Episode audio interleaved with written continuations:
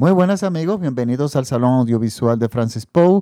Yo soy Francis Poe y les doy la bienvenida nuevamente a mi podcast, mi primer podcast de 2022, un podcast donde yo hago recomendaciones de películas en plataformas digitales, pero películas cuyos directores abrazan el cine como una expresión de arte. Para esta semana les traigo una producción original de la plataforma Prime Video. Y de hecho ha sido una película que ha sido muy aplaudida está nominada a varios premios.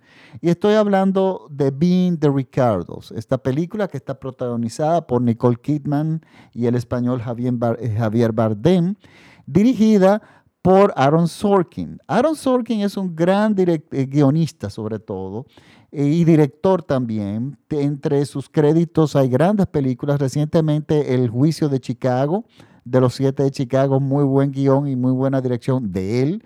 También El Juego de Molly, Molly's Game. Eh, algunos episodios de la serie West Wing. O sea, él tiene la, aquella película buenísima, Ronnie Ball, de eh, Brad Pitt. O sea, es, tiene una rica filmografía con grandes guiones y, muy buenas películas. Pero ¿de qué se trata Bien de Ricardos? Miren, tenemos que hablar un poco de historia. Hay que tener, para disfrutar esta película hay que tener una referencia cultural. Y en este caso es una referencia cultural pop que ya es historia de la televisión es ya parte de la historia. Y si uno no tiene esta referencia, es muy difícil que uno entienda y realmente sepa muy bien eh, apreciar esta película. Si bien yo me alejé un poco de verla porque yo consideraba que Nicole Kidman no se parece en absolutamente nada a Lucille Ball y Javier Bardem es español y no se parece en nada a Desi Arnaz, que es cubano, y, ahí había algo que a mí siempre me molesta de Hollywood, que pone a, actores españoles a ser de mexicanos o a ser de cubanos, y eso no funciona, a mí eso nunca me ha gustado, eso muy pocas veces eso funciona, o sea que yo tenía algo de prejuicio antes de yo saber quién era el director de la película. Pero finalmente la pusieron ya en la plataforma de Prime Video, Mucha gente la ha odiado, mucha gente no la ha entendido y a, unas cuantas le ha gustado. Ahí eso me llamó la atención. Cuando las películas hay controversias, eh, yo quiero verlas. Pero para entender esta película, para apreciarla, tenemos que hablar un poco de historia. Y vámonos, vámonos a la década de los 50.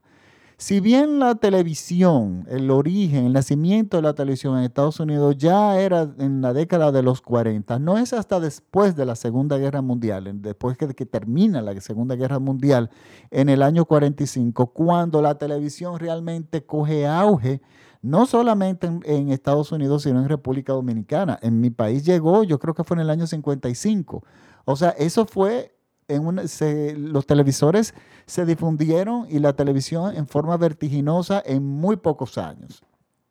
Lucy, el, Ball y Desi Arnaz era una norteamericana y un cubano que apostaron a un programa de televisión en esa primera etapa de la televisión norteamericana, en la década de los 50. Creo que el programa empezó en el año 51.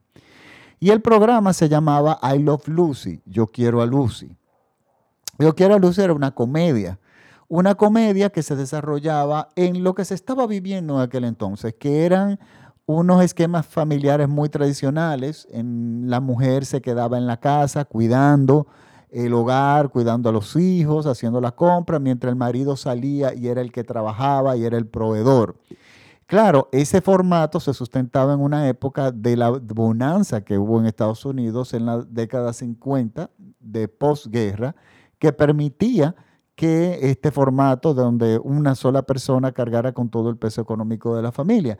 Pero aparte de eso, también esta bonanza fue la que permitió que en los hogares existiera el costoso aparato de televisión las televisiones eran muy costosas.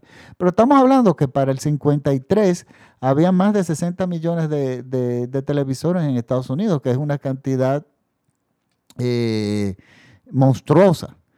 Pues déjeme decirle algo. En ese contexto histórico, una actriz ya no tan joven, de treinta y tantos años para la época, con su esposo, al quien le llevaba unos años, que era de descendencia cubana, logran eh, este colocar este programa. Y este programa se convierte en un éxito tan absoluto que cambió la forma de vida de muchísimas personas. Por ejemplo, las tiendas cambiaban los horarios porque los días en que se salía el programa al aire, todo se paralizaba. O sea, todo el mundo no hacía otra cosa que ir a ver I Love Lucy. Y déjenme decirle algo. Era una comedia muy bien escrita, sobre todo muy bien actuada por, y muy eh, espontánea. Fluía muy bien, era muy amena y era parte ya de la familia, o sea, era toque de queda en, en la década de los 50.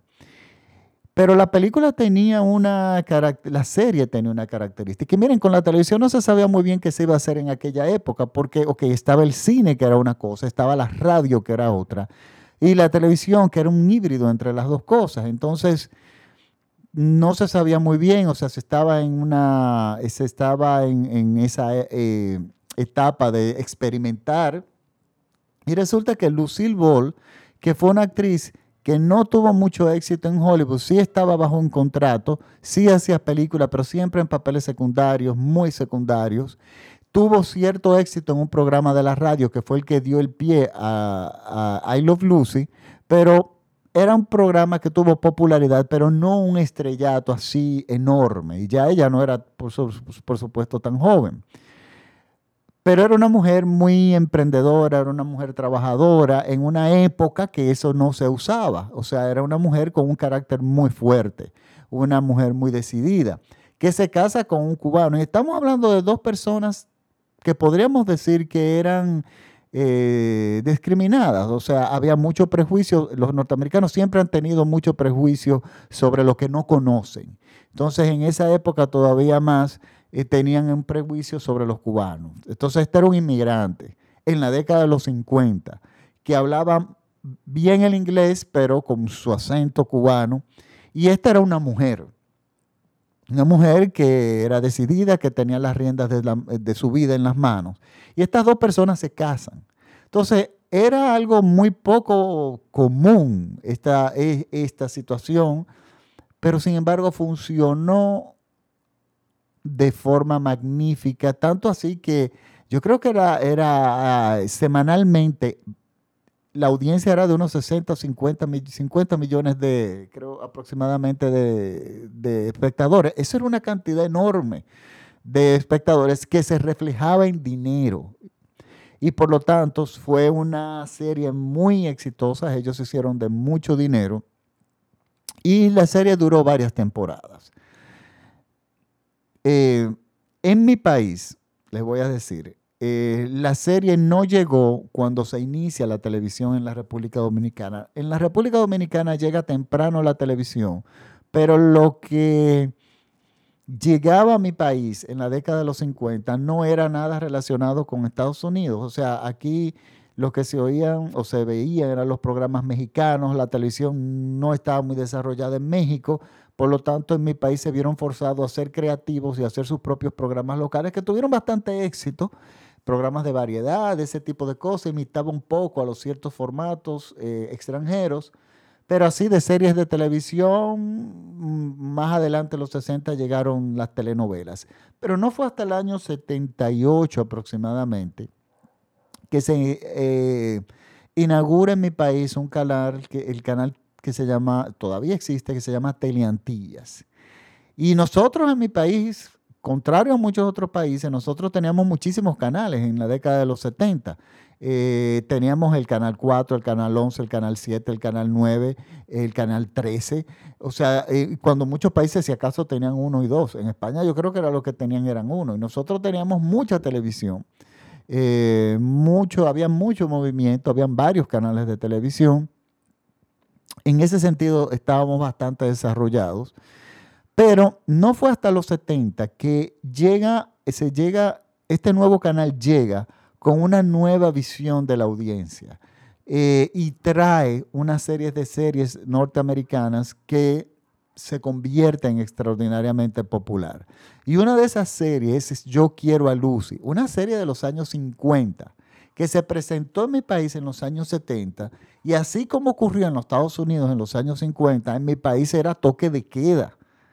Y algo curioso era que ya en el 78 la televisión era color en, República Dominicana, Teleantidia vino con toda la mejor, la tecnología más moderna de la época, y sin embargo, era una época en que los niños, yo lo he dicho eh, mucho, veíamos, estábamos, eh, estábamos a los pies de Star Wars. Star Wars se había estrenado el año anterior y los niños del año 78, de esa generación para allá, no querían nada que ver con vaqueros y nada, nada que ver, no, lo que queríamos eran naves espaciales y, ese era el tipo de, de contenido que a nosotros nos gustaba. Sin embargo, la serie I Love Lucy atrapó la audiencia, audiencia infantil tanto como la adulta.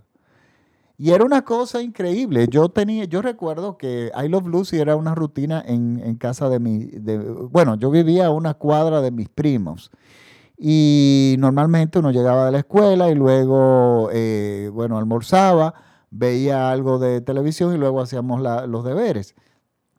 Y en ese periodo de, entre que almorzábamos y hacíamos los deberes, estaba siempre I Love Lucy. Y eso era un toque de queda. O sea, yo tengo muy buenos recuerdos, nosotros muertos de la risa viendo I Love Lucy. De hecho, yo no compro series, no las colecciono, aunque hay series muy buenas. Y yo tengo, bueno, dos temporadas en DVD de eh, I Love Lucy, porque realmente era extraordinaria. Entonces, ¿qué pasa? Nosotros conocimos a los personajes en su personaje, en su carácter. Pero detrás de la cámara nunca tuvimos la oportunidad de conocerlos. Y esto es muy importante tenerlo pendiente a la hora de abordar, ver esta película. Si bien Lucille eh, Nicole Kidman y Javier Bardem son grandes actores, ellos hacen, o el director también lo incluye, lo construye de esa forma en, su guion, porque el guion es del director. Más que acercarse a la Lucille Ball que nosotros la conocemos, o sea, la que conocimos en la televisión, esta mujer jocosa, ellos se alejan de la, crean ambos dos personajes que lo que hacen es alejarse de Nicole Kidman y alejarse de Javier Bardem, las grandes imágenes de celebridades que nosotros tenemos de ellos. De hecho, el maquillaje de, Nicole Kidman no está dirigido a para aparecerse a Lucille Ball, sino alejarse de Nicole Kidman. Y yo creo que esto funciona muy bien porque la actuación tanto de Nicole Kidman como de Javier Bardem está construida no en los personajes que nosotros conocimos en la televisión, sino los, los personajes de la vida real detrás de la cámara. Entonces, Lucille Ball era una mujer con un carácter muy fuerte, que ese no era el carácter que ella presentaba en sus personajes. Ella era extremadamente divertida. Y todo lo que ella demuestra y logra en la serie, ella no lo logró en el cine ni tampoco tan exitosamente en la radio, porque era simplemente que el formato que le convenía a ella era la televisión. Y no se había inventado antes. Y no es hasta que se inventa la televisión que realmente ella encuentra su verdadera eh, razón como actriz y su verdadero lugar como actriz. Y eso es interesantísimo, porque hay actores y actrices cuyo medio es determinado. Por ejemplo, hay actores muy buenos toda la vida. Por ejemplo, un caso de ellos es Richard Burton. Richard Burton era legendario de, en, sus actuaciones en teatro, pero en el cine era un buen actor, pero nunca trascendió. Incluso cuando hacía, eh, por ejemplo, en la película Who's Afraid of Virginia Woolf, quien tiene eh, miedo a Virginia Woolf, Elizabeth Taylor se destaca mucho más que él.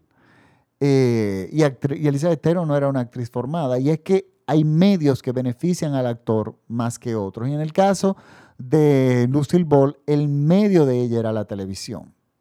Pero no solamente la televisión, y aquí viene un fenómeno interesantísimo, es la simbiosis que se da entre ella y su esposo, Desi Arnaz, que si bien la película a mucha gente, a las mujeres feministas, por ejemplo, de hoy en día le molesta mucho su personaje, porque era un personaje muy machista, era un personaje este, que trataban de darle... Mm, eh, ella era la poderosa en la pantalla de la televisión, Lucille Ball, y ellos trataban, había como a veces había como momentos forzados de, de, destacarlo a él, ya sea cantando en números musicales, etcétera, etcétera. Pero bueno, la gente se acostumbró a ese, a ese digamos, pegote, como diríamos, que sería un anticlímax dentro de los mini anticlímax dentro de cada episodio. Pero lo importante es que estas dos personas detrás de la cámara funcionaban a la perfección y él era la persona que detrás de la cámara convirtió exitoso. Era un hombre muy ingenioso en términos eh, de negociar en algo que no se tenía mucha experiencia, que era la televisión. O sea, él simplemente sabía del potencial y fue empujando el programa cada vez más lejos. Y ese, y ese crédito siempre se lo dio a ella.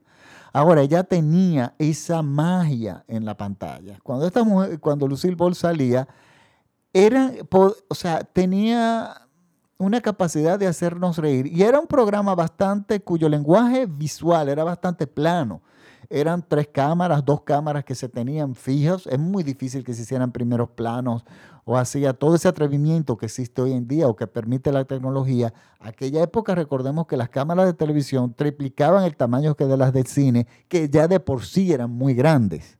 Entonces, y eran realmente pedazos de plomo enormes en los, eh, que tenían muy limitado el espacio visual. Por lo tanto, los guiones y los libretos tenían que ser muy dinámicos y los personajes.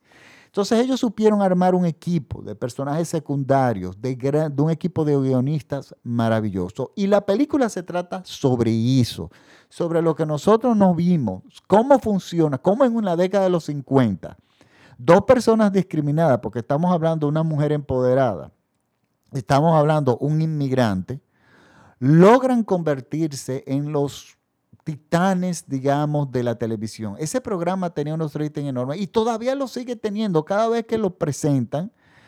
Personas que de hecho lo vimos de niño, pues yo salgo corriendo a verlo inmediatamente porque realmente es muy divertido. Y es cómo funciona. La película trata sobre eso muy inteligentemente y un guion muy difícil de lograr un guion rico en diálogos y en definición de personajes. Y es como estas dos personas logran, en una época que era muy tradicional, logran romper los esquemas existentes y convertirse en dos personas grandiosas en la televisión. Pero al mismo tiempo, algo que es interesante, que más o menos la película también lo deja ver, es que es cómo esa relación, que al final terminó en un divorcio, eso no es secreto porque eso es historia, pero cómo hay relaciones que tienen una función en la vida y, duran un determinado tiempo. Es, y es que ellos por sí solos eso no lo iban a lograr, pero sí como pareja pudieron lograrlo y duró el tiempo que simplemente tenía que durar. La televisión evolucionó en otras cosas, ellos evolucionaron como personas en otras. Y miren, es importante. Eh, yo utilizo, esta película le sirve a uno como un paralelismo de, o una analogía de que con otros programas de televisión, que simplemente cuando se acaba lo que hay que decir, simplemente se tiene que acabar y no forzar que fue lo que pasó con ellos. Lucy, todavía hay los Lucy, sigue siendo hoy exitosa porque ellos no forzaron simplemente cuando se acabó. Ellos sí tuvieron un tiempo haciendo una que otra temporada, eh, ya ellos divorciados, pero desde que se regó la voz de que ellos estaban divorciados ya empezaron a caer los ratings porque el público norteamericano se sentía amigos de ellos. Y al haber un divorcio de por medio, había una sensación de traición entre la audiencia y, los ratings empezaron a bajar. Y ellos, en vez de inventar otra cosa, decidieron ponerle un fin a eso y enfrentar cada uno su vida a partir de un divorcio. Luego de I Love Lucy, de que terminó esta serie, ninguno de los dos fueron extraordinariamente famosos en otro proyecto. O sea, él siguió con una productora, él siguió siendo un hombre eh, exitoso ella retomó un programa de televisión en los años 60, ya con la televisión a color, donde ella era la protagonista, donde era una mujer que ya trabajaba, donde era un personaje que se acercaba más a quien era ella en vida real. tenía sus hijos de protagonistas también, de coprotagonistas, y la serie le fue bien. Pero Lucille Ball no pudo, primero ya en ese entonces, ya para los 60, no era una mujer muy joven, y ella no volvió a tener ese éxito. Ella, ese fue su momento y ella lo supo aprovechar. Luego en los años 70 la buscaron para hacer el musical eh, Mame, la versión cinematográfica del, del persona, de musical de Broadway de Jerry Herman, protagonizado en Broadway por Angela Lansbury, pero al llevarlo al cine lamentablemente eligieron a Lucille Ball y no era una persona adecuada. Ella luego después hizo una película también que fue más o menos exitosa, que se llamó Los tuyos, los míos y los nuestros, con Henry Fonda. Y ella trató de sobrevivir, pero nunca fue y nunca eh, se volvió a repetir lo que era ella en I Love Lucy. Y es algo parecido como lo que pasó con el, programa El Chavo del Ocho, que todos conocemos en, en Latinoamérica, y el éxito del Chavo del Ocho, de que una vez terminaron las, las, temporadas y una vez terminó el programa, muchos de los actores, en el caso del que, de Carlos Villagrán y, María Antonieta de las Nieves, quisieron aferrarse a los personajes de la Chilindrina y, el, y Kiko y decidieron no convertirse en otro tipo de actor o crear otro tipo de programa y se amarraron a esos personajes. Eh, se fueron a los legales con Shakespeare, que era el creador eh, literario de los guiones, y ellos trataron de seguir y lo hicieron de tratar de sobrevivir y, tener éxito con los personajes que fueron muy exitosos dentro de la serie, pero no lo lograron fuera de la serie. Y es porque lo que los hacía ellos famosos, a mi entender, era el contexto y lo que se estaba dando en ese momento. Era el equipo de Florinda Mesa, de Carlos Villagrán, de, de don Ramón Valdés, eh, y toda esa química junto a unos estupendos libretos, que déjenme decirle, los libretos del Chavo del 8 eran, el 50% eran clips, o sea, eh, fue sin querer queriendo, el chusma chusma de Kiko, y cuando uno suma todos esos gags, se van media hora de programa. Y lo otro ya es lo, es lo original, pero el público lo adoraba y lo sigue y siguen teniendo esa gran audiencia. ¿Qué pasó con ellos después? Simplemente el éxito de ellos radicaba ahí. Y eso es algo muy típico de la televisión, propio de la televisión, que ya se tiene más conocimiento de eso. Y eso siempre ha sido. Miren, es igual que la serie Friends. Salvo uno o quizá otros tienen una carrera más o menos, pero el éxito grandioso de Friends no se ha vuelto a repetir. Y son fenómenos que pasan en la televisión son actores que son grandiosos en el contexto, en la química, en, la atmósfera que se da en la televisión, pero luego de que eso pasa, pues bueno, eran actores que eran para eso. Entonces, esta película es estupenda. A mí me gusta muchísimo. Es un verdadero drama, pero hay que llegar con la referencia cultural de qué era Lucy y no esperando un capítulo de I Love Lucy. La actuación de Nicole Kidman, que yo me la encuentro muy buena, está basada en la Lucille Ball de carácter duro de detrás de la cámara. Entonces yo he encontrado muchas personas, es que ella no se parece en nada, nada, nada, no se parece en nada a la que nosotros veíamos en la televisión. Pero ella construyó un personaje sin copiar, porque ella tenía una libertad. Y esto es interesantísimo. Muy pocos conocemos a la Lucille Ball de detrás de la cámara. Cómo era, qué ella hacía. Hay muy pocos datos sobre eso. Y en eso es que ella construye su actuación. Y para mí hace un estupendo trabajo. Javier Bardem también. Y los actores secundarios son increíblemente buenos. Es una película visualmente rica y el guion ni se diga, tiene unos diálogos espectaculares. Esos diálogos de, Nicole Kidman con, su, con la guionista que es mujer es impresionante y realmente es eh, una película que yo voy a recomendar. Se llaman Being de Ricardos eh, y esta es mi recomendación de la semana. Les recuerdo que este programa es escuchado por todo México vía radiola.com.mx y que estamos en todas las plataformas de podcast. Si quieren también me pueden seguir en mi página de Facebook, el que se llama igual que el programa, el Salón Audiovisual de Francis Poe, donde a veces yo incluso cuelgo películas que están libres de derecho de autor y cuelgo, diferentes artículos relacionados al cine, sobre todo en plataformas digitales. También me pueden seguir en mi plataforma de Instagram, arroba donde yo hago recomendaciones también de películas que de repente no le hago el podcast, pero que sí son películas que vale la pena ver. Bueno, ahora sí me despido. Hasta la próxima semana. Muchísimas gracias por la sintonía. Chao.